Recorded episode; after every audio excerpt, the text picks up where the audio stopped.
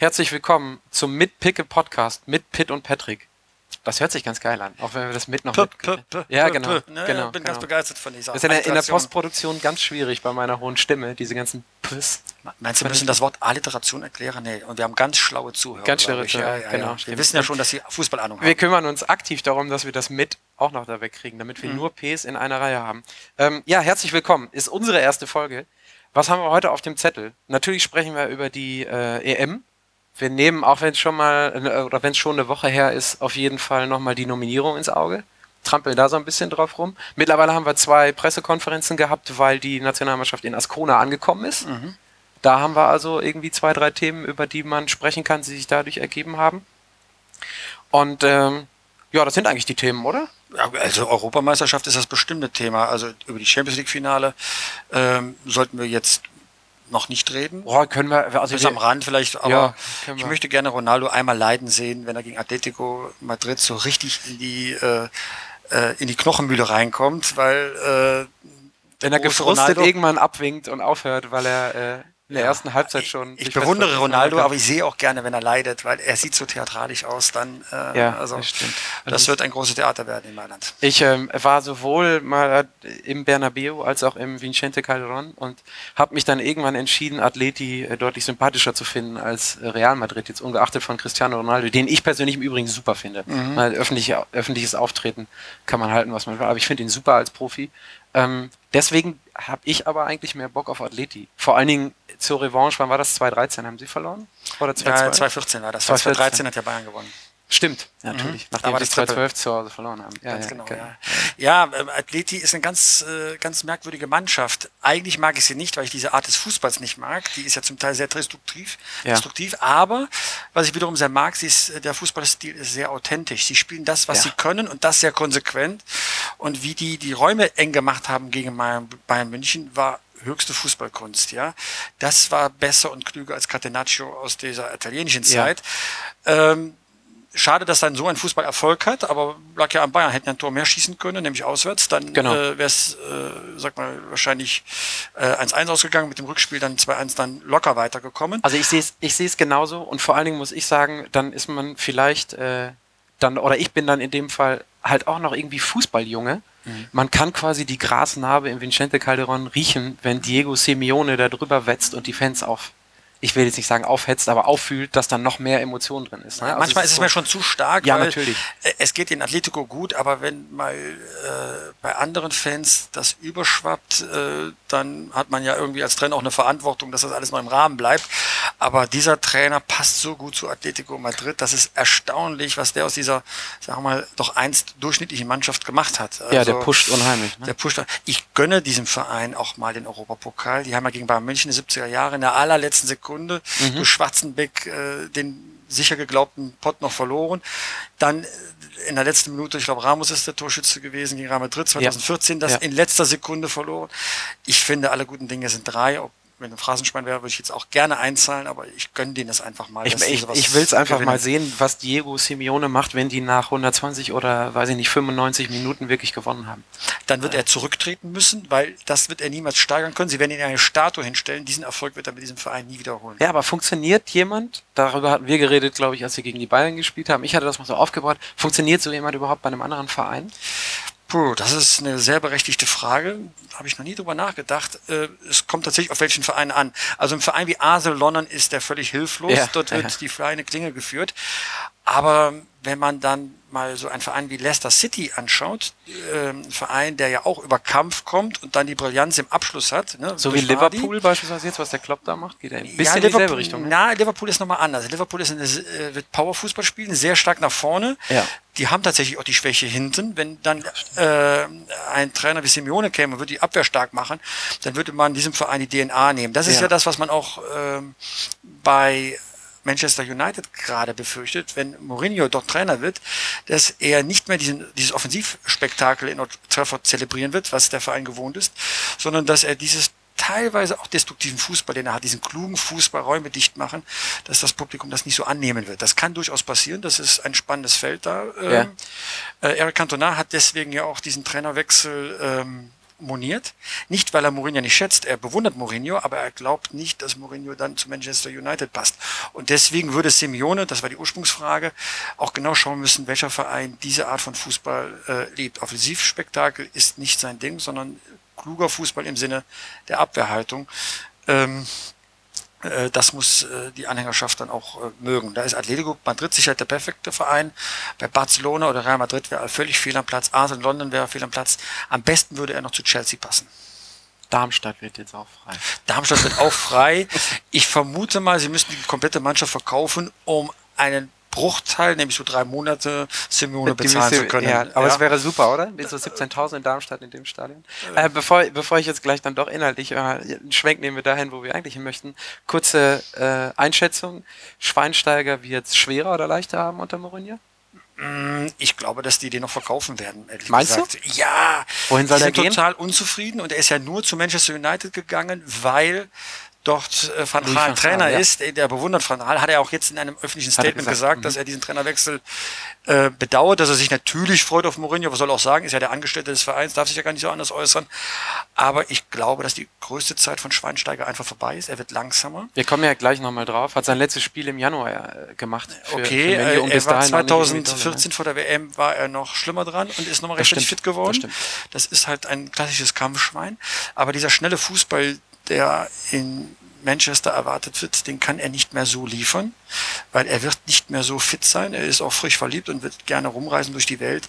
Wer weiß, ob er nicht irgendwo einen Verein sucht, wo er austrainieren kann. Also ähm, und langsam so sein Karriereende einleitet. Und nochmal zwei Jahre New York oder so? Sowas halt. Das kann ich mir sehr gut vorstellen, dass er da in die Hat er, Hätte aber auch verdient, meiner Meinung nach. Ich bin jetzt nicht der größte Schweinsteiger-Fan auf der, auf der Erde, so, aber wenn, wenn ich mich so an, an die letzten Szenen der WM 2014 erinnere, dann hat der Junge auch schon Anteil daran, dass wir Weltmeister geworden sind. Äh, äh, ohne Frage. Und, äh, aber er hat einen gewissen Lifestyle, der jetzt nicht unbedingt auf Fußball ausgerichtet ist. Ja. So kommt es mir zumindest manchmal vor.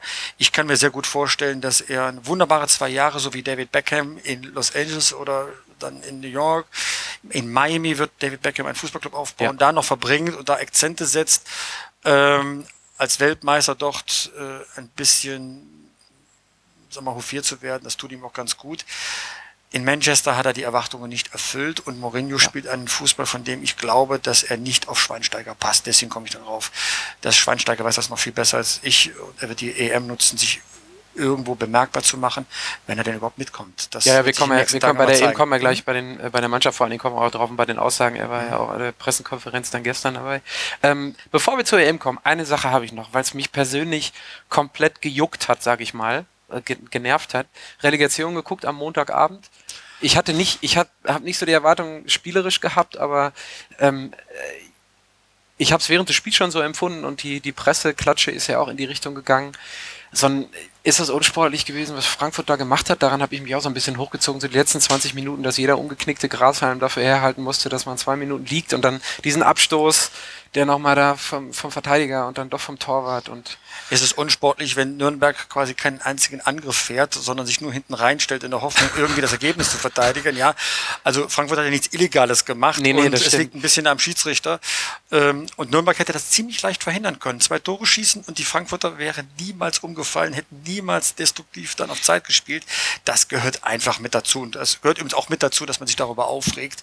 Aber die, erstens haben die Frankfurter es verdient und zweitens haben sie dann auch nichts Verbotenes getan. Ich habe äh, da nochmal irgendwie provokativ einen draufzusetzen. Ich habe mich in einem Café, also nicht vor drei Tagen, deswegen kam ich überhaupt auf das Thema, mit jemandem unterhalten und der meinte so, er hat da überhaupt kein Verständnis für, weil er es unsportlich findet. Ähm, natürlich sind auch da die Schiedsrichter in der Pflicht oder die Schulung der Schiedsrichter, aber er meinte, ähm, es regt ihn deswegen so auf, weil er einen kleinen Sohn hat und der kam letztes nach Hause vom Bolzplatz und hat gesagt, die haben Schwalben geübt.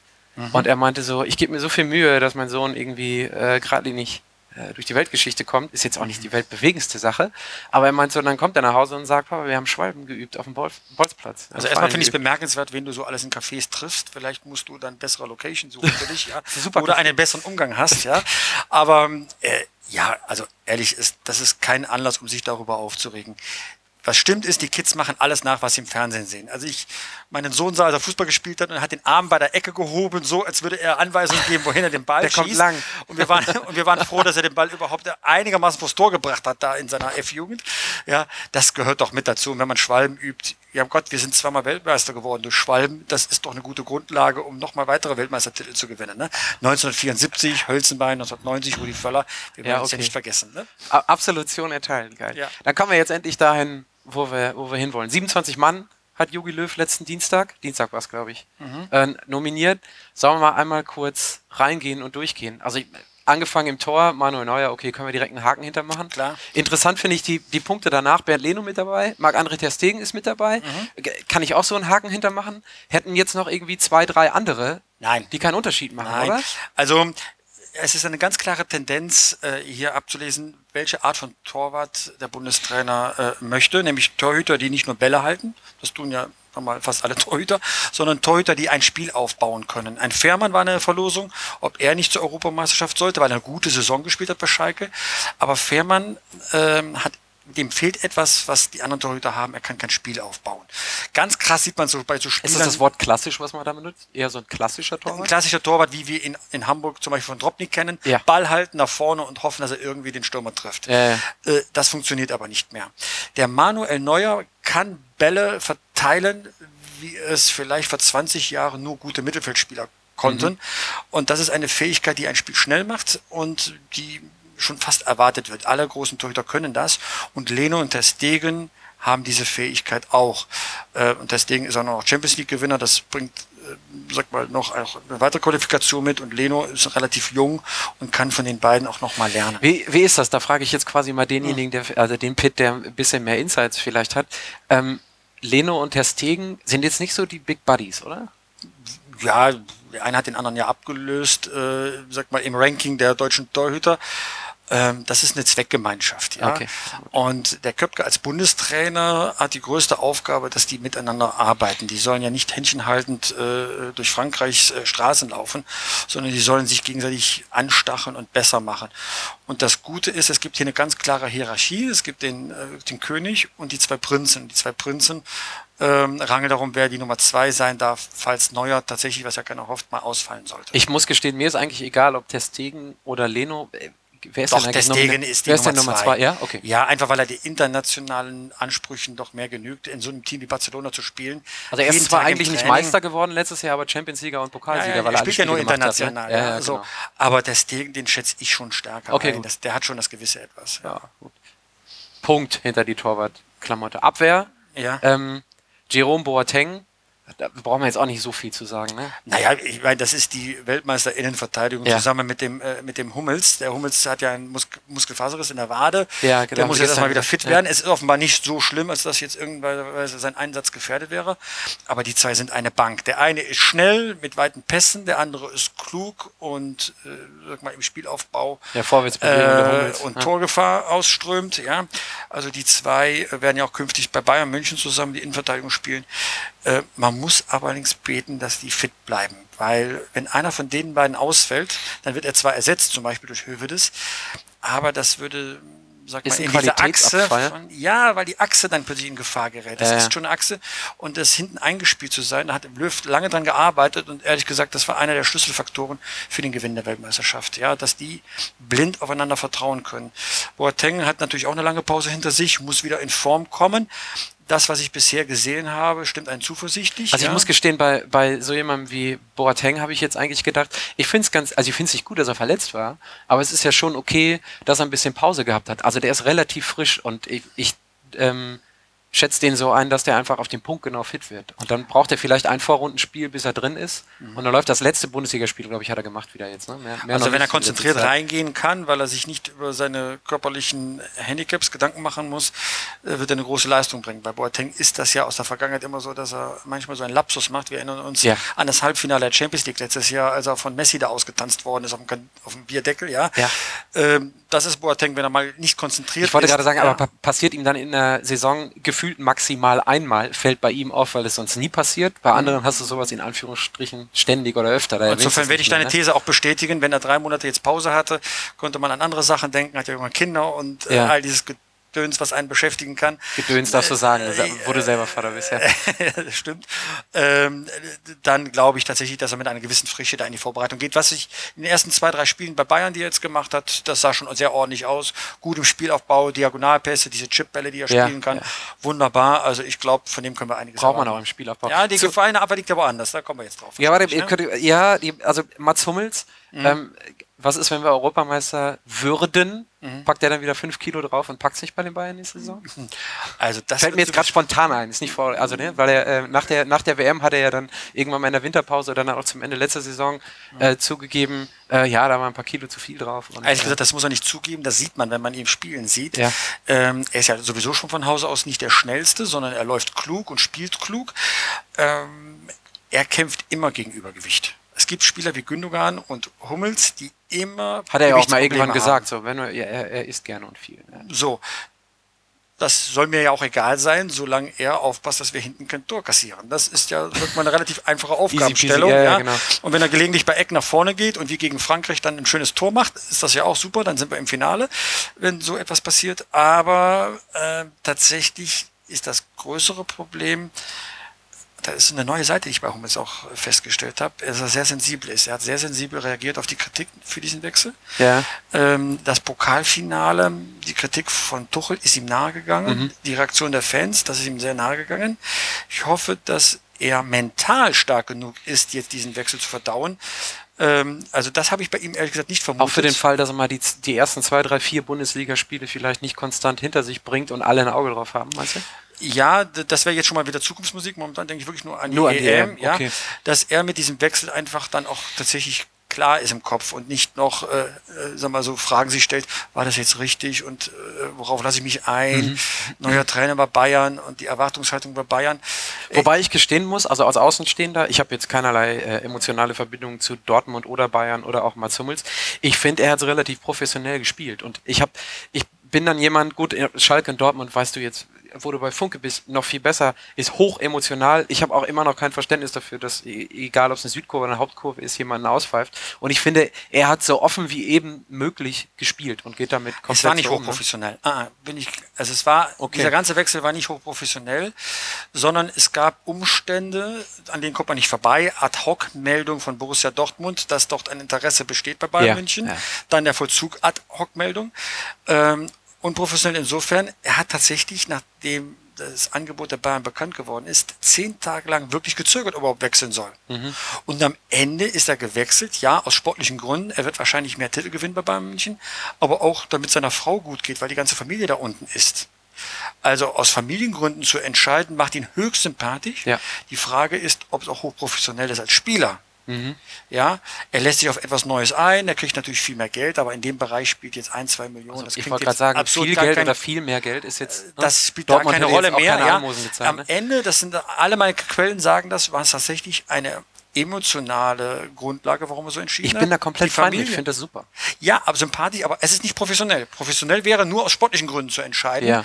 Und, ähm, aber vielleicht wäre es dann auch professionell gewesen, mit der Unwissenheit der Saison mit dem Tuchel jetzt nach der letzten Saison in Dortmund zu sagen, wisst ihr was, ich stelle mich auf den Transfermarkt und lass mich irgendwie für 40 Millionen irgendwo wegkaufen. Naja, er ist ja jetzt auch für 35 Millionen ja, gekauft genau. worden. Ja, ja. Und 10 Millionen mehr, als er sein Marktwert eigentlich aussagt. Mhm. Ein Spieler wie er mit einem Restlaufzeit von einem Jahr wäre 25 Millionen das Maximum. Bayern zahlt sogar 35 Millionen, weil Borussia Dortmund sehr, sehr klug war bei den Verhandlungen. Das heißt, dieser Spieler kostet mit Gehalt pro Monat beim FC Bayern nächste Saison 4 Millionen. Eine Million pro Woche. Das heißt, wenn er eine Woche fehlt, ist das, kostet das eine Million. Das ist ein Druck, mit dem jetzt Mats Hummels klarkommen muss, dass jeder diese Rechnung aufmacht war dieses Gegentor, das er verschuldet hat, tatsächlich eine Million Euro wert. Ja, okay, gut. Aber wobei ich glaube, dass Kalle Rummenigge damit hochprofessionell umgeht, ist halt die emotionale Frage bei. bei ja, hochprofessionell Rummenigge, wir kommen ja gleich zu Mario Götze. Ja. Das wäre nochmal ein anderes Thema. Äh, Bayern München ist ein sehr sympathischer Verein, weil er nicht immer hochprofessionell ist. Er ist sehr hochprofitabel, das ist was anderes. ja.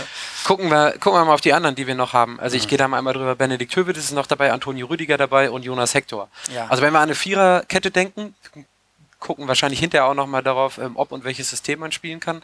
Hat man äh, Jonas Hector auf, die, äh, auf der linken Seite. Ja. Benedikt Hövedes auch etwas länger verletzt auf der rechten Seite. Das ist noch nicht klar. Warum sollte er rechts spielen? Das ist die, da, das ist die, quasi eine Mhm. Frage, die habe ich die vorliegen. Also, Weil wir ja auch ähm, noch Emre Can haben, ne? äh, ja, und, und Rudi noch und so. Rudi auch, genau. Ja. Das Erstaunliche bei Hövedes ist, dass ich niemals gedacht hätte, erstens, dass er linker Verteidiger spielen kann, wie Ja. bei der WM. Ja. Und ehrlich gesagt, er hat ja auch durchgespielt bei der WM. Alle Spiele, komplett. Alle sieben So, gemacht. das haben ja nicht viele gemacht. Ja. Aber, Ne? Neuer fällt mir noch spontan Warte, ein. ich glaube, aber- er war mit Neuer der Einzige, oder? Ich, Weil kann alle- sein, jetzt, ich bin jetzt statistisch jetzt Also eben ein äh, paar Minuten mal auswechseln, einwechseln, ja, aber ja. genau. Äh, Das zeigt, dass er offenbar eine ziemliche Anpassungsqualität hat. Er ja? hat gestern, vorgestern hat er irgendwo ein Interview gegeben, ich habe es gelesen, ähm, und da wurde auch wieder gefragt, ähm, defensives Mittelfeld, rechts, Innenverteidiger und ähm, er weiß ziemlich genau, wie er sich da A zu verkaufen hat und zu verhalten hat. Er, da war der, ja, spiel Mittelfeld sehe jetzt nicht, aber Nein, aber ich spiele da, wo der, das habe ich 2014 gemacht, Mhm. hat er gesagt, ich spiele da, wo Jogi Löw mich sieht. So, und Punkt. ja, wir sind uns ja einig ähm, im Ranking des Fußballwissens, du Nummer drei. Ja. Ich bin aber auch nur Nummer zwei. Der Ja. Löw wird noch besser Bescheid wissen. Und ich hätte niemals geglaubt, dass er linker Verteidiger spielen kann. Ich bin eines Besseren belehrt worden. Wenn er plötzlich defensives Mittelfeld spielt, dann werde ich große Augen machen. Ja, ja, ja. Ähm, ich sehe ihn ehrlich gesagt als klassischen Innenverteidiger. Der wird, wenn es einen Ausfall geben sollte an, bei Hummels oder bei Boateng, immer sofort einsetzbar sein. Aber du sprichst ein wirklich wahres Problem an. Auf den Außenpositionen sind wir nicht optimal besetzt. Ich weiß jetzt schon, dass ich Philipp Lahm vermissen werde. So wie ungefähr alle anderen, die äh, die letzten Wochen darüber reden. Die auch gefordert haben, dass er eben Oh, nicht ja. im Mittelfeld spielt, sondern dass er zurückgeht auf die Ja. Außenposition. Ja. Das wäre der Schlüssel ja zum WM-Titel. Oder er hat auch Ende. super Saison gespielt im Übrigen. Ne? Also wenn er, wenn er dann mal die Verteidigung macht. Also, ich egal, glaube, über er Lahms. Qualität müssen wir ja nicht Nee, reden. Guardiola nee. hat gesagt, in drei Jahren nicht ein einziges schlechtes Spiel. Das sagt alles darüber. Nie verletzt, so richtig, ja. Ja. Also, äh, ich finde das so traurig, dass er nicht dabei ist. Wenn ich mir vorstelle, äh, Hector links, äh, Rudi rechts, ja, ähm, äh, ich wäre aufgrund dessen, was ich in der Bundesliga beobachte, niemals auf Rudi gekommen. Ich bin nur auf Rudi gekommen, um das hier mal zu gestehen, weil in der äh, Nationalmannschaft, wie sie mir die Playstation immer vorschlägt, die haben Ja. immer so eine Voreinstellung, Ja. war Rudi immer Stammspieler und das mit einem Score, der ungefähr bei 70 Punkten liegt. Mal Also ich habe ich hab extra nachgeguckt. Ich gucke jetzt gerade mal hier drauf bei Sebastian Rudi, weil ich den hier so ein bisschen auch im Mittelfeld einsortiert habe, je nachdem, über welche Aufstellung man unter Umständen Mhm. spricht oder strategisch, äh, taktische Ausrichtung. Der hat eine Kickernote von 3,93 gehabt. Ja. Das, hab ich, das weiß ich nur deswegen, weil ich nachgeguckt habe, was hat Rudi eigentlich in der Hoffenheim-Saison gerissen? Ich habe den überhaupt nicht auf dem Schirm Und gehabt. er später nur, weil wir ein echtes Problem haben auf den Außenpositionen in der Viererkette. Ja. Das ist ein echtes Problem und man glaubt das gar nicht, weil wir haben eine große Tradition. Ich erinnere nur mal ran, Paul Breitner hat wo angefangen? 1974 im Finale. Linker Verteidiger. Mhm. Äh, Stefan Reuter, großer rechter Verteidiger gewesen. Thomas Berthold, auch beteiligt am WM-Sieg. Ähm, wir hatten immer starke Außenverteidiger, aber jetzt haben wir ein Problem. Ich weiß, Hector hat eine okay Saison gespielt. Viele Köln-Fans werden mich dafür verfluchen, aber ist Hector wirklich ein, recht, ein, ein linker Verteidiger, von dem wir glauben, dass er um die Europameisterschaft mitspielen Also er kann? hat, ähm, was, was die Nationalmannschaft angeht, und da bin ich auch geteilter Meinung, was seine, was seine wirklichen Leistungen angeht, er hat halt konstant gespielt über die letzten zwei Jahre. Ne? Er hat so ziemlich, so ziemlich alle Spiele mitgemacht. Überraschend, oder? Ne? Schon ja, aber Mhm. auf, der anderen, auf der anderen Seite ist es dann nicht auch so, dass man sagen muss, ja, wenn da kein anderer ist, spielt halt der Hector. Also ich wüsste jetzt auch nicht, wen ich da hinzaubern sollte. Ja, ich habe einige Spiele gesehen, wo ich sage, gute Ansätze, aber als zweiter Mann auf der linken Seite. Ähm, aber so wie es jetzt aussieht, wird er dort spielen und zwar mangels Alternativen. Das gibt mir kein gutes Gefühl. Okay. Dann noch ähm, auch jemand, den ich nicht so auf dem Schirm habe, weil er auch bei Rom spielt, Antonio Rüdiger. Mhm. Das ist so ähm, in Rom nicht komplettes Top-Level gespielt, ist so das, was ich mitbekommen habe. Ist das jemand, den man auch mitnehmen muss oder eigentlich eher nicht? Oder also ich, ich, ich habe auch, genau wie bei Rudi, da habe ich nicht so wirklich eine Meinung zu, weil ich den nicht verfolgt habe. Das ist so ein Kannspiel, den kann man mitnehmen, da wird man nichts falsch machen, weil er ist kein Stinkstiefel, der spielt ein ordentliches Niveau. Das muss man so einschätzen wie den Mustafi, den wir nachnominiert hatten bei der WM äh, 2014. Er war da, spielte sogar auf der rechten Seite, als Lahm noch äh, im defensiven Mittelfeld aufgestellt worden ist. Wenn er nicht mitfährt, wird ihn kein Mensch vermissen. Okay. Ja. Mus- Mustafi auf der anderen Seite ähm, hat, obwohl Valencia eine recht äh, schlechte Saison gemacht hat, ganz gut ausgesehen da. Ne? Na, ich finde schon, Weltmeister sollten einen Bonus haben. Und zwar aus einem einfachen Grund, die haben die Erfahrung, die wissen, was da gruppendynamisch abläuft in, einer, in, in einem Turnier. Und äh, seine Leistungen waren ordentlich. Man kann nicht 23 Spieler mitnehmen, die oberstes Level haben, sondern man muss eine gute Mischung haben von Leuten, die nachrücken, die menschlich okay sind. Anders können wir doch gar nicht erklären, dass Kevin Großkreuz auch Weltmeister sich nennen darf. Ja, ja. Äh, eine Frage noch, weil sie überall rumgeistert und man sie überall gesehen hat. Was ist mit äh, Schmelzer? Meinung dazu? Für links? Also, Übergangen. Also selbst Aki Watzke hat sich dazu geäußert, dass irgendwie bei einer Mannschaft, die bester Zweiter ist, nur drei Nominierungen. Mensch, muss es dem deutschen Fußball gut gehen, glaube ich, hat er gesagt. Also es war ja schon überraschend, dass er nicht mit zur Weltmeisterschaft gefahren ist Ja. vor zwei Jahren. Ja. Ähm, ich habe ihn diese Saison dreimal spielen sehen. Wenn man Probleme auf den Außenpositionen hat, dann ähm, glaube ich, besteht kein Zweifel, dass er es verdient hätte, mitzufahren. Weil er setzt Akzente. Ich war aber auch überrascht, als Erik Dom eingewechselt worden ist für Marcel Schmelzer einem Pokalfinale, ähm, dass Dom eine Klasse besser gespielt hat als Schmelzer. Ja. Ähm, ich ich glaube, von, wenn ich eine Note geben müsste, würde ich sagen, er schwankt immer zwischen zwei und drei. Reicht das für eine Europameisterschaft? Normalerweise nicht. Aber es gibt nicht viele, die eine bessere Note haben. Insofern hätte er schon verdient gehabt. Also wenn man dann mal genauer hinschaut, die zweitbeste Mannschaft der Bundesliga-Geschichte äh, als Vizemeister, Borussia Dortmund hat genauso viele EM-Teilnehmer im Kader wie Bayer Leverkusen, von denen wir ja jetzt nicht sagen würden, obwohl sie Dritter geworden sind, Ja. dass sie eine super Saison gespielt Ja, haben. Ja, also von Borussia Dortmund hätte man schon Schmelzer mitnehmen können, um es auf den Punkt zu bringen. Ist das so ein, ich mache mal hier so das ganz große konspirative Fass auf. Ist das so ein Löw-Ding, wie das bei anderen Ja, Spielern das ist? muss ein Löfting sein, weil es ist schon überraschend, dass er bei der WM nicht dabei war. Es Irgendwo meine überraschend, nach Twitter-Feed gelesen, hat er ihm das Shampoo mal geklaut oder so. Ist gerade ganz populistischer Kram. Vielleicht hat er eine Charaktereigenschaft, die ähm, nicht gut ankommt. was ich mir eigentlich, wenn ich Schmelzer in seinem Auftreten so sehe, überhaupt nicht vorstellen kann. Ne? Ja, er ist aber einer der Meinungsführer in der Mannschaft. Das kommt nach draußen Okay. nicht so an, aber Okay. nach drinnen ist das bekannt. Und vielleicht eckt er auch manchmal an, alt was wir nicht Junge? so wissen. Pff, äh, gute Frage. Also Mitte bis Ende 20, glaube ich, Mitte Okay. 20 ist er. Okay. Ähm, aber er muss irgendein Manko haben, äh, was wir jetzt nicht überschauen können. Äh, Weil fußballtechnisch gibt es gute Gründe, ihn mitzunehmen. Also Ja. muss da irgendwas anderes sein, dass der Löw sagt, der kommt nicht mit. Okay. Oder nicht mal im erweiterten Kreis. Ich Ja, meine, ja, ja, ja. hätten sich ja nochmal anschauen können. Aber er hat Naja, er, er, hätte, er hätte einfach komplett Ruhe gehabt, wahrscheinlich, wenn er ihn mitgenommen hätte und dann am, was ist es, 31.05. sagt, nee, äh, der Monsieur Schmelzer geht bitte nach Hause und kommt nicht mit nach Frankreich. So. Wäre wahrscheinlich nicht so viel. das wäre der normale der Dinge gewesen, ja. Ja. Ähm, springen wir mal rüber ins Mittelfeld Mhm. und nehmen da für mich einen Spieler, der, der eigentlich eine Verbindung Mittelfeld und Abwehr hat, je nachdem, wo er spielt. Ich habe mehrere Spiele in Liverpool, wie wahrscheinlich der ein oder andere deutsche Fußballfan gesehen, war auch im, beim, beim Halbfinale gegen Villarreal und da fand ich Emre Can im defensiven Mittelfeld, der hat eine ganz interessante Position gespielt, bockstark. Mhm. Also der Junge ist jetzt keiner, der irgendwie einen 50-Meter-Sprint gewinnt, aber ähm, absoluter Ballmagnet, absolute Übersicht, Ruhe, Ballverteilung, unheimlich viele Meter gemacht. Ähm, hat mir super gut gefallen. Deswegen sehe ich den eher im defensiven Mittelfeld. Da sieht man, wer dann noch gleich ist. Ähm, da wird er wahrscheinlich keine Chance haben. Und dann kommen wir auf die rechte Verteidigerposition, oder? Emre Can wird ein guter Reservist sein, ja. Ja. Um es mal so ganz kalt auf den Punkt, Punkt. zu bringen. also, wenn er eine Chance hat, in die Mannschaft zu kommen, so wie du es mit deinem Fußball-Sachverstand sehr richtig analysiert hast, dann auf Yes. den Außenpositionen. Aber bei dem Mittelfeldangebot, das die Mannschaft hat, mit Kidira, Schweinsteiger, Groß, um sagen wir mal, nur die drei wichtigsten zu nennen, da wird er keine Chance haben, von Anfang an zu spielen. Da müsste schon eine Verletzung vorliegen. Ist das perspektivisch jemand, der, ich glaube, der ist 23 erst, ne? Ja. Can, der perspektivisch, wenn man auch guckt, äh, Kedira ist, glaube ich, 29. Schweinsteiger haben wir gerade schon angeschnitten, kommt gleich auch nochmal. Ähm, der sich so ein bisschen, wenn er nichts verkehrt macht, die nächsten zwei, drei, vier Jahre für die nächsten Turniere dann einfach da positioniert. Also, das glaube ich Auch ja. aufgrund der Flexibilität, ja, die er mitbringt. Er wird automatisch da reinwachsen. Auf Gündogan kann die Nationalmannschaft nicht bauen. Einer, der so oft verletzt ist, und zwar dauerhaft, Ja. auf den kann ich ja keine Zukunft bauen. Ja, also das mag ein guter Spieler sein. Ich bin kein Freund von Gündogan, so wie er spielt. Ja, Okay. er hat große Fähigkeiten, aber ist keiner, mit dem man Kriege gewinnt. Weil als es drauf ankam jetzt in der Saison bei, äh, bei den Spielen äh, Liverpool und solche Sachen, da habe ich schon vermisst, dass er da Akzente setzt. Das sind Momente, wo Spieler zeigen können, dass sie eine gewisse Klasse haben.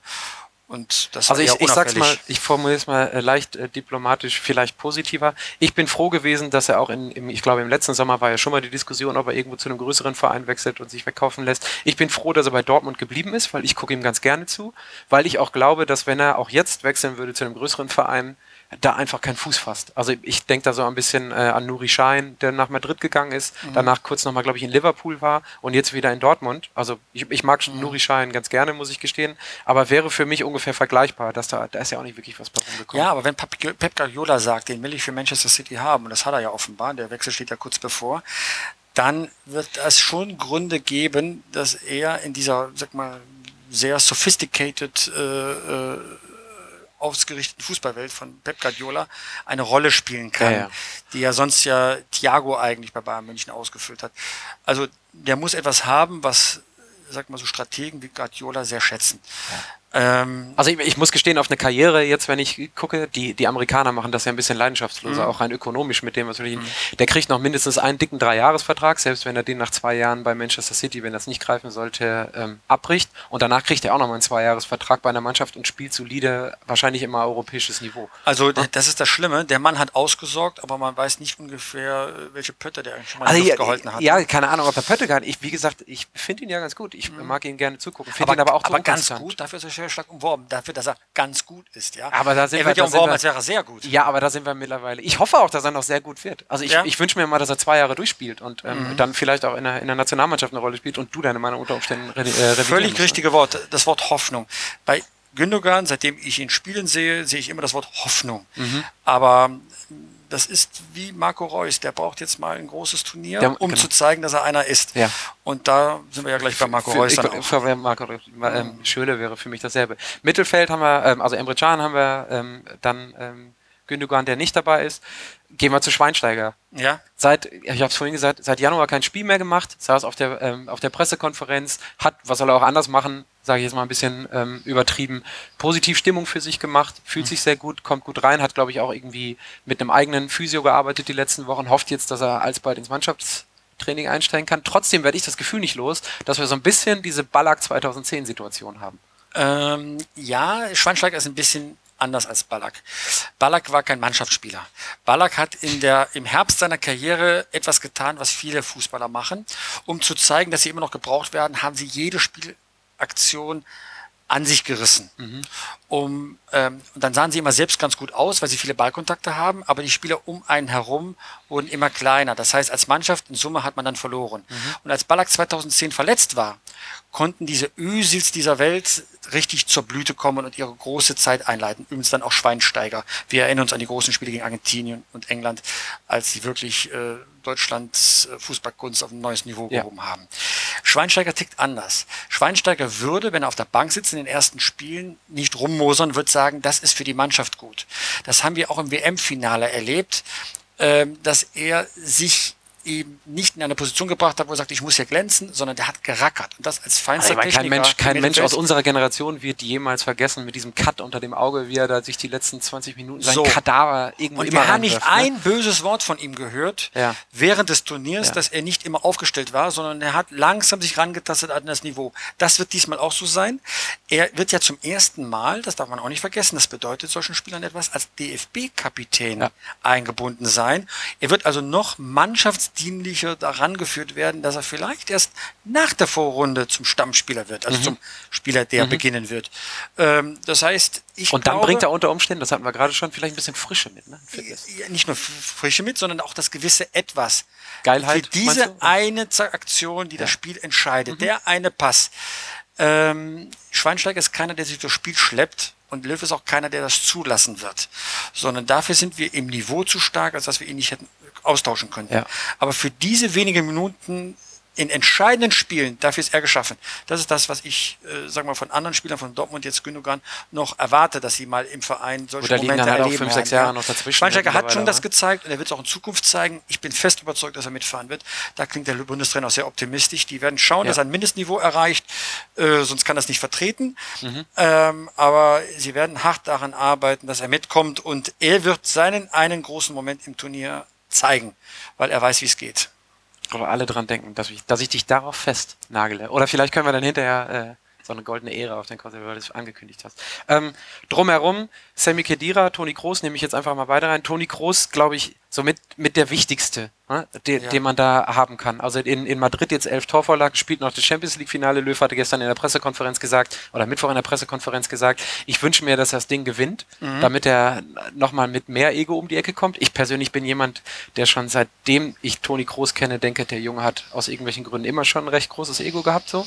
Aber unverzichtbar normalerweise im Mittelfeld gesetzt, oder? Ja, das ist ein Spieler, dessen Qualität man nicht sieht, wenn man nur Fernsehen schaut. Ja. Weil ähm, er macht Dinge, die weit weg sind vom Ballgeschehen. Ne? In der Kamera zeigt er meistens das Ballgeschehen. Toni Kroos macht Räume zu und besetzt Räume, äh, wo die Kamera nicht hinzeigt. Man muss im Stadion gesehen äh, gewesen sein, ähm, um zu verstehen, warum der für jeden Trainer so wertvoll ist. Übrigens auch Özil, ja, mhm. ist genauso. Und äh, diese Mannschaft ist schwächer, wenn Kroos nicht spielt. Das fängt bei den Standards an. Ne? Das war ja unsere große Stärke bei der WM, dass mhm. die Standards von ihm ausgeführt worden sind. Er hat ja dann auch Tore geschossen, weil er eine unglaubliche Tortechnik hat. Wir erinnern uns die an das 1-7-1 in äh, ähm, gegen Brasilien. Gegen Brasilien. Äh, also das ist ein Mensch dieses neuen deutschen Fußballkunst. Und ich persönlich jetzt, abgesehen von der Nominierung, über die wir gerade reden, ist, ähm, ich sehe ihn dann zusammen, Schweinsteiger wird für die Vorrunde nicht fit, setze ich jetzt mal voraus, zusammen mit Sammy Kedira, wenn der auf dem Punkt fit ist. Weil wenn er in Juve gespielt hat, hat er echt gut gespielt. Also auch, auch taktisch. Sehr da gehen die Meinungen ein bisschen auseinander, weil äh, auch Kedira wird langsamer, auch Kedira, ja. äh, sag mal, wirkt manchmal so ein bisschen schwerfällig. Aber wir haben Auswahl im defensiven Mittelfeld, im offensiven Mittelfeld. Ähm, da muss man sich keine Sorgen machen, dass es dort ein Manko geben wird. Das sind mehr die Außenpositionen, darüber hatten wir ja schon gesprochen. Ja, gehen wir ganz offensiv rein. Du hast gerade gesagt, weil wir hatten, ähm, Mesut Özil hat, mhm. ähm, also wenn man die erste Hälfte der Saison, die ersten, ich glaube, ja, 18 Ligaspiele nimmt, die er mit Arsenal gemacht hat, 16 Torvorlagen, danach mhm. in 18 Spielen nur noch vier, sind aber immer noch krasse 22 Torvorlagen in einer Saison. Ja. Und du sagtest gerade auch jemand, der viel Räume zieht und viel Platz macht und viel Aber Arsenal insgesamt hatte ja Probleme dann ja, in der, in in der zweiten äh, Saisonhälfte. Äh, man darf auch nicht vergessen, Ösel hat einen englischen Rekord aufgestellt. Ich weiß gar nicht, ob das so bewusst ist. Bisher war Dennis Bergkamp derjenige mit den meisten äh, Vorlagen äh, beispielsweise, oder was Thierry Henry, auf jeden Fall mhm. ähm, ein, äh, einer von den anderen großen Arsenal-Spielern. 22 ist echt eine Ansage. Ja, Saison, ne? und er hat dort äh, sehr mannschaftsdienlich andere Spieler in Position gebracht. Warum sein Abfall ist, ob dann irgendwann der Code geknackt ist von den Gegnern, so genau habe ich dann Arsenal auch wieder nicht verfolgt. Ähm, nur er bringt das gewisse Etwas, aber es gibt halt so Spieler wie Podolski und eben Özil, da werden sich die deutschen Fußballfans immer drüber aufregen, weil man ihre Qualität nicht immer so sieht. Podolski hat es ja tatsächlich mehr jetzt im Binnenklima, äh, warum er mitfährt, ja. ja also, ich wollte gerade sagen, Prinz Karneval, ähm, äh, also die ganzen Scherze, der kümmert sich um die Musik in der Kabine und äh, dass die Social Media Kanäle gut bespielt werden. Nicht ne? unwichtig bei einer Mannschaft, ja. die so lange aufeinander hockt. Und eine Sache, ich muss mal eine Lanze für den brechen. Okay, der spielt in Anführungsstrichen nur in der türkischen Liga, aber erstens spielt er da jetzt noch ums Pokalfinale mit und zweitens hat der Junge 13 Tore und 10 Vorlagen, glaube ich, gegeben über die Saison. Mhm. Also ich meine, der hat mal wieder im Gegensatz zur letzten Zeit bei Arsenal komplett eine Saison durchgespielt. Ich glaube 30, 31 Spiele. Das ist nicht nichts, auch wenn man ähm, die, das taktische Vermögen und die Spielausrichtung von Podolski mit drei Fingern abzählen kann, mhm. ist das sind das jetzt nicht die schlechtesten Bewerbungsunterlagen. Im Übrigen, gleich wenn wir darauf kommen, so ein, so ein Gomez, gut, türkische Liga, aber auch 27 Buden, glaube ich. Ne? Also, ja. ich mein, also ich kann mir ehrlich gesagt auch eine Europameisterschaft ohne Podolski gar nicht vorstellen. Ist jetzt, glaube ich, siebte Turnier, sechste oder siebte Turnier. Was ja, macht, 2004, ne? glaube ich, hat er das erste Mal mitgespielt. Das war so damals mit Schweini, 4, so 6, die junge Garde. 18, ja. 12, 14. Ja, macht er das, macht er das siebte Turnier jetzt. Ja, ja, ja, das ist schon, der hat seine, seine Qualitäten und der Löw lässt auch keinen Zweifel daran, dass er ihn mitnehmen will, egal wie er spielt. Ähm, ich habe okay. gehört, also die, als Pro-Argument, ähm, wenn man irgendwann im Viertelfinale oder im Halbfinale im Elfmeterschießen steht oder sich das ab, äh, abzeichnet, braucht man halt solche Leute wie Lukas Podolski, der halt auch mal so ein Ding reinhauen kann. So, das sieht's aus. Der hat, einen richtigen Bums, wie man so schön sagt. Weil ja, der, der kann aus der zweiten Reihe ne? schießen. Ja, ja, genau. Manchmal braucht man die Brechstange. Man kann noch so schön schön spielen. Wenn man keine Tore schießt, dann verliert man halt. Ja, genau. Und dann braucht man einen, und der Groß kann das auch. Äh, die einfach mal so aus 20 Metern das Ding da reinzimmern. Das hat er allerdings in der Nationalmannschaft seltener gezeigt in den letzten Jahren. Das muss man fairerweise sagen. Selbst bei der Weltmeisterschaft war das eher Mitläufer.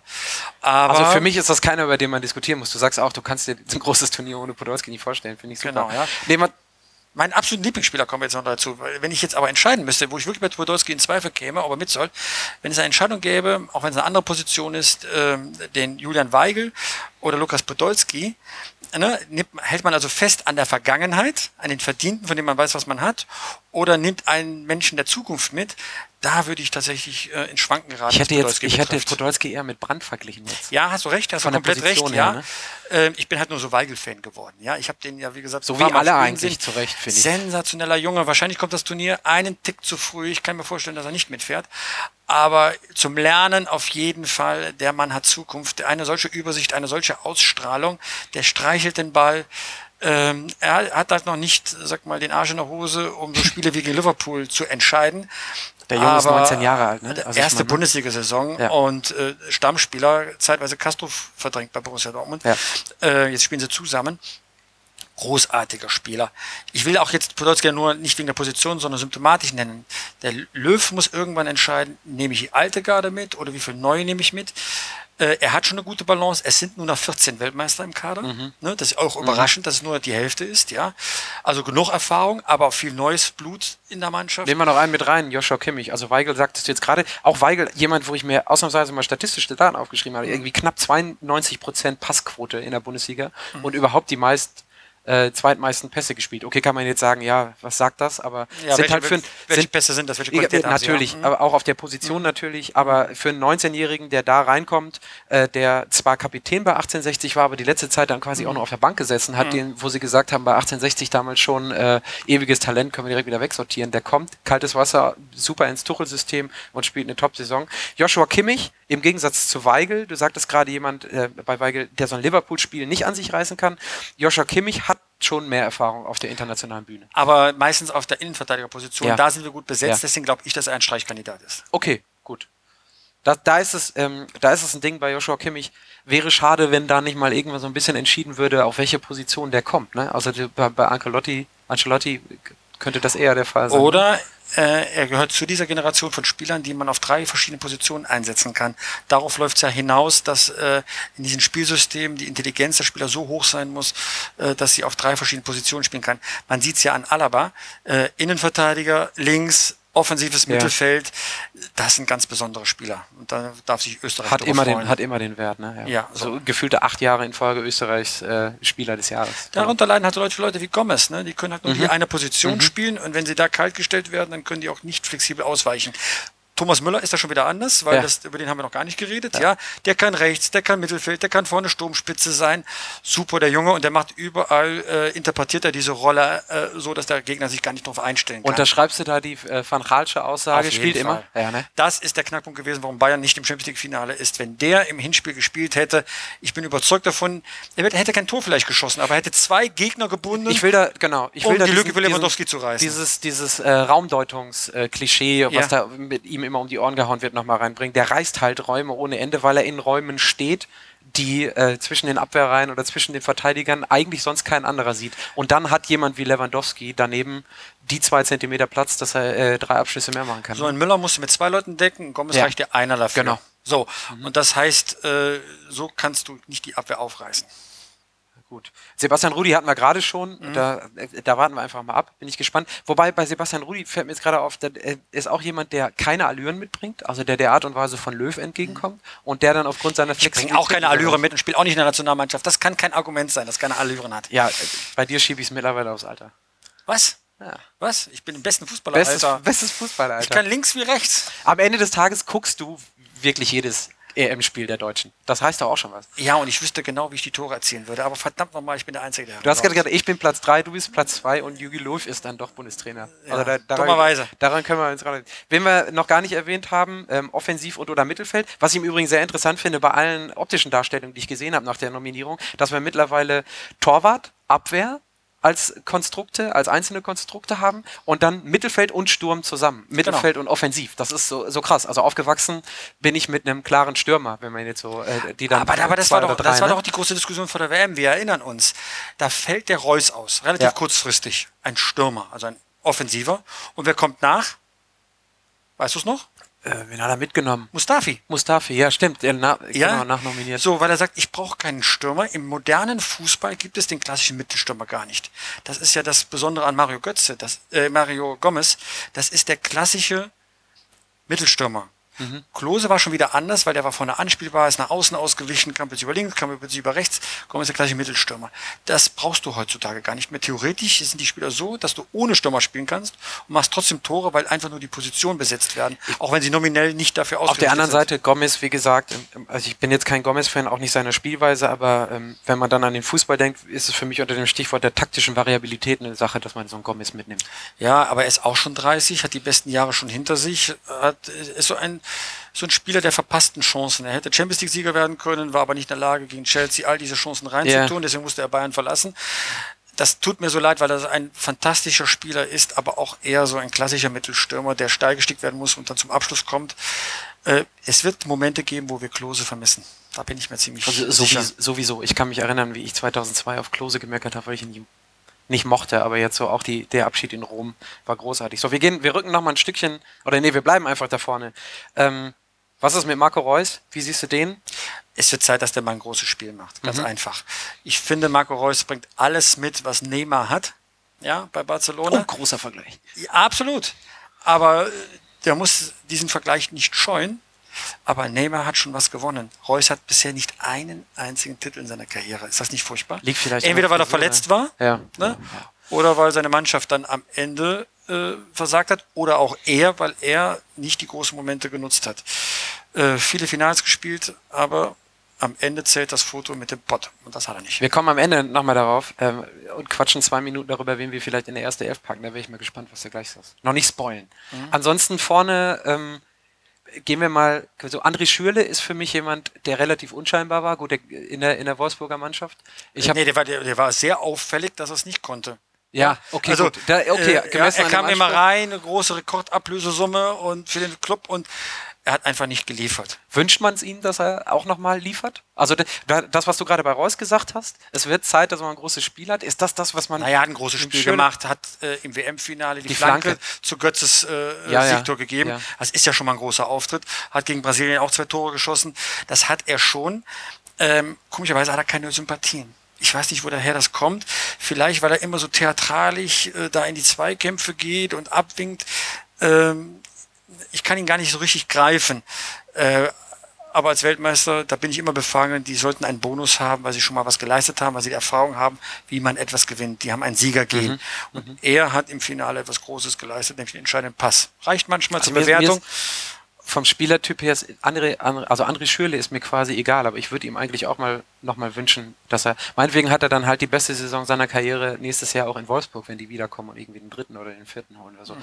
Ähm, Wen, wen ich super interessant finde, ist Karim Bellarabi. Also der, der bei Leverkusen eine gute Saison gespielt hat. Und wenn wir an die Außen denken und vielleicht gleich auch nochmal auf die Formation der Mannschaft kommen, wie man spielen kann, der da echt viel Trouble machen kann. Ne? Absolut. Ich mag Bellarabi. Ich mag die Art, wie er spielt, weil er sehr dynamisch ist, sehr, sehr schnell zum Abschluss kommt. Mm, wenn ich ihn in der Nationalmannschaft gesehen habe, ist mir aufgefallen, dass er dort anders spielt. Er hat dort nicht die Freiheiten wie in Leverkusen, weil die Spielweise dann doch etwas anders ist. Ja, ähm, ja Stichwort Defensive, ne? Also die ja, nicht, nicht nur das, sondern äh, bei Leverkusen kommt manchmal Situationen, wo sie hauruck nach vorne stürmen können. Mhm. In die Situation kommt die deutsche Nationalmannschaft selten, weil sie natürlich immer das Spiel macht. Und da weiß ich nicht, ob Bellarabi die beste Wahl ist. Ja, okay. Müssen wir mal abwarten. Er kann seine Schnelligkeit einfach nicht ausspielen, das ist das, was ich meine. Ansonsten, ähm, wie sieht's aus? Was haben wir? Leroy Sané, Julian Brandt, super Nominierung, oder? Also ich fand, ich habe so ein paar Schalke-Spiele gesehen, du wahrscheinlich noch mal ein paar mehr. Mhm. Ich finde, der bringt so eine also Stichwort Spritzigkeit, so eine gewisse Unberechenbarkeit und Unbekümmertheit mit nach vorne mit. Keine Ahnung, ob das auf Weltklasse-Niveau bei einer, bei einer EM irgendeine Rolle spielen kann, wenn er dann Exakt, mal käme. Das ist der entscheidende Punkt. So, ja. aber bei Schalke war das ja eine relativ runde Sache diese Saison. Also wenn die den nicht gehabt hätten, dann. Ich versuche noch herauszufinden, warum Vereine in der ganzen Welt bereit sind, für Leroy Sané bis zu 40 Millionen Euro zu bezahlen. Mhm. Ich finde, er ist ein hochtalentierter Spieler, sehr gute Anlagen, aber rechtfertigt er 40 Millionen Euro ich bin know. mir da noch sicher. Also dafür, dass er mal gelegentlich ein gutes Tripling macht, und ich habe gute Spiele gesehen mit Schalke, bei Real Madrid, sensationell. Aber 40 Millionen, das ist schon eine große Hypothek. Wollen wir mal gucken, wie das mit den Streichkandidaten aussieht. Was mit Julian Brandt? Julian Brandt hat ein super Saisonfinale jetzt gehabt. Also dafür, oder er ist entscheidend gewesen, dass Leverkusen die Champions League Qualifikation so sicher am Ende geschafft hat. Ähm, wirklich äh, sechsmal äh, in den sieben Spielen getroffen. Das ist eine hervorragende Ausbeute. Ob es dann für die Nationalmannschaft reicht, da müsste ich jetzt beim Training sein, um zu beobachten, wie er sich ja. dort bewegt. Bin ich jetzt gerade nicht. Äh, ähm, das steht auf der Kippe. Ich glaube eher, dass er nicht mitfährt. Ja, okay. Also selbes gilt für mich eigentlich bei Julian Draxler, also der auch immer so eigentlich der wird mitfahren. Wenn er fit wird, wird er mitfahren. Ja, okay. Ja, doch. Gut. Hm? Das, das als Überblick. Super. Zur Mannschaft. Ne? Ähm, ein paar abschließende Fragen noch. Ach, ich dachte, ähm, ich hätte frei jetzt da. Nee, du quälst mich weiter, ja? Ja, ein paar Minuten noch. Bitte. Ein paar Minuten. Ein paar, ein paar Minuten. Okay, ein paar Minuten ja. machen wir noch. Ja. Die, ähm, wie bewertest du den Kader allgemein? Also du, du wirst wahrscheinlich im Kopf haben, wen man da irgendwie rausstreichen kann. Du sagtest zwischendurch schon nur 14 oder auch 14 Weltmeister dabei. Mhm. Sicher im Halbfinale. Ja. Und dann abhängig von der Tagesform. Sicher im Halbfinale, okay. Gut. Ja, nein, äh, bei ich habe irgendwie das Gefühl, dass im Viertelfinale Schluss ist. Dieses Jahr. Ich persönlich. Echt? Ja. Rein, rein, keine Ahnung. Ich habe nicht gefußt auf irgendeine ähm, argumentative. Du weißt schon, was das bedeuten würde für den deutschen Fußball. Der Bundestrainer würde aufhören, äh, wir würden äh, viel inhaltliche Analyse betreiben müssen. Was ist aus dem Weltmeister geworden? Ähm, immer dann, wenn wir Weltmeister waren, so bei den letzten beiden Malen, 74 und 1990, sind wir sogar ins Finale gekommen. In der, 1976, du erinnerst okay. dich, ja? Ich, ja, na, ich ja, vor allen Dingen. war, mich, ja, beim Elfmeterschießen, den Ball suchen sie immer noch von Uli Hoeneß da Ja. in Belgrad, äh, als wir gegen die Tschechoslowakei verloren haben. Und äh, 1992 äh, gegen Dänemark, diese Mannschaft aus dem Urlaub, wo wir 0-2 im Finale verloren haben, ja. Ähm, die Chancen stehen eher, dass wir die Frage stellen müssen, kommen wir ins Finale, nicht ob wir im Viertelfinale ausscheiden. Ich nehme dich zu gerne beim Wort, ja. ja, wir können cool. wir hören zu, zu Top 3 in Europa. Ja. Die entscheidende Frage ist, ähm, kriegen wir diese Gruppendynamik hin wie in Brasilien? Dann ist das große Ding Oh, möglich. Polly mit dabei. So alles. so, oder spielen wir den Stiefel runter, wie es 92 passiert ist und äh, man geschäftlich miteinander umgeht, Ja. dann fehlt so, sag mal, dieser Geist einer Mannschaft, den man doch am Ende braucht. Okay. Dann als allerletztes die Systemfrage ist halt Mhm. eine viel, viel taktische Schieberei und Huberei. Also man hat ja die, man, was heißt man hat, gespielt wurde ja teilweise auch mit einer Dreierkette in den letzten Mhm. Spielen, also irgendwie Spanien, Italien.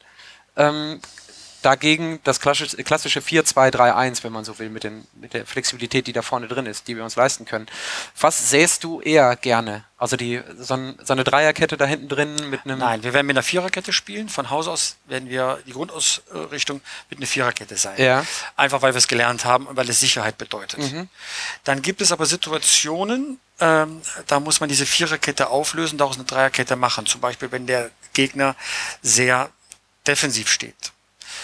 Da muss man aber mutig sein, weil man dann natürlich anfällig ist für Konter. Also gegen Polen sollte man sich dieser Gefahr nicht aussetzen. Dafür Ja. haben die zu schnelle Spieler und mit Lewandowski jemanden, der aus einer halben Chance als zwei Tore schießt. Ja, also, ähm, also die Option Dreierkette muss jede Mannschaft drauf haben. Aber von Haus aus wird Deutschland mit einer Viererkette spielen und dann kann man noch philosophieren, hat man eher zwei defensive Mittelfeld und dafür vielleicht etwas offensiveres Mittelfeld oder umgekehrt. Äh, und dann steht vorne ein Stürmer drin, der von außen aus der Mitte bedient wird. Das ist relativ einfach. Die Variable findet im Mittelfeld statt, nicht Ja. in der Abwehr. Okay. Okay. Dann ganz schnell, als allerletztes, die erste Elf. Boah, da müsste ich jetzt nachdenken. Nee, nee, also, also ganz okay. intuitiv schnell raus jetzt. Okay, Fertig. Neuer im Tor. Ja, natürlich. Innenverteidigung Hummels und ähm, Boateng. Boateng. Mhm. Auf der linken Seite Hector. Ja. Auf der rechten Seite Mustafi. Das würde ich jetzt mal sagen, ist die Abwehr. So, damit haben wir schon mal fünf gesetzt. Vorne im Sturm ähm, Gomez. Ja. Das heißt sechs. Dann werden fünf verteilen im Mittelfeld. Das ist die Variable, die ich meine. Ähm, rechts Müller. Links Özil. Dann Dreier Mittelfeld Groß, Kedira und ich hoffe Schweinsteiger. Die drei zusammen, okay. Ja, das wäre schon sehr offensiv. Naja, wenn es funktioniert. Der Zweck heiligt die Mittel. Ich habe ja lieber ein 5 zu 4 als ein 1 zu 0, ist ja klar.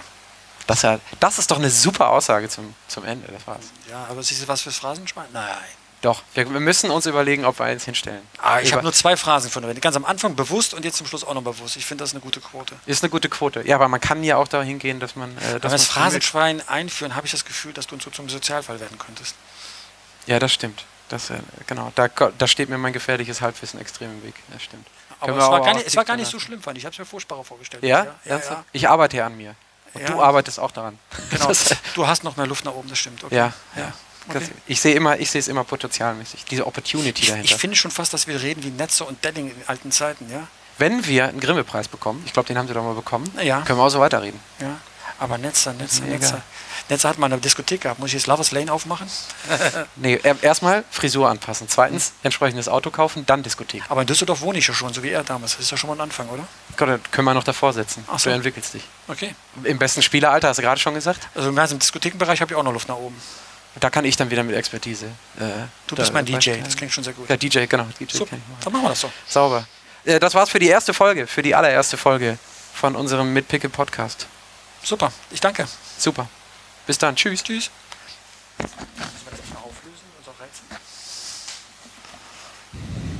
Wir? Ja, sicher, hättest du, sagen können. Können wir nochmal dranhängen. Ja. Ja, natürlich. Wir haben die Auflösung des Rätsels vergessen. Welche, was ist die Frage? Welche Mannschaften noch nie aus der Fußball-Bundesliga aus Die Mannschaften der nächsten Bundesliga-Saison, also der Saison 2016, 2017, 18 Mannschaften, das wissen wir. Aber wie viele von denen sind nicht raus? Ich hatte gefragt, sind es vier, sechs und acht? Und, äh, Ich glaube, ich habe auf, auf vier getippt und lag grandios daneben, aber. Ja, das war echt peinlich. Sechs hätte ich ja noch durchgehen lassen, aber vier ist echt daneben. Äh. Aber ja, waren noch zwei Mannschaften offen, die wir nicht genannt hatten. Da war ja die Aufgabe an alle Zuhörer, mal drüber nachzudenken. Jetzt erwähnen wir es. Es ist Augsburg, es ist Bayern, es ist HSV, es ist Leverkusen, Wolfsburg. Ah, und dann gibt es Ingolstadt. Ah, es gibt RB Leipzig. Und wir wollen die Hoffenheimer nicht vergessen, die ja auch mal, man vergisst es fast, Vizemeister waren. Nein, Vize-Herbstmeister. Vize-Herbstmeister. Vize-Herbstmeister. waren Dann ja. abgekackt haben. Das war, das war eine Saison. Ja, das Ja, stimmt. Ne? Super. Krass. Aber das auch noch. Da hat Ralf Rangnick da auch noch So, gearbeitet. ich überlege mir schon die nächste Leipzig Frage für dich und auch für die Zuhörer, wo ich dann testen kann, ob du überhaupt Ich muss besser bist. werden, sonst wird das hier nichts. Ich muss Aber besser werden. Das hatten wir schon gesagt. Luft nach oben haben Ja. wir beide. Ich im Diskothekenbereich, du beim Fußball. Danke. Bis dann. Tschüss. Tschüss.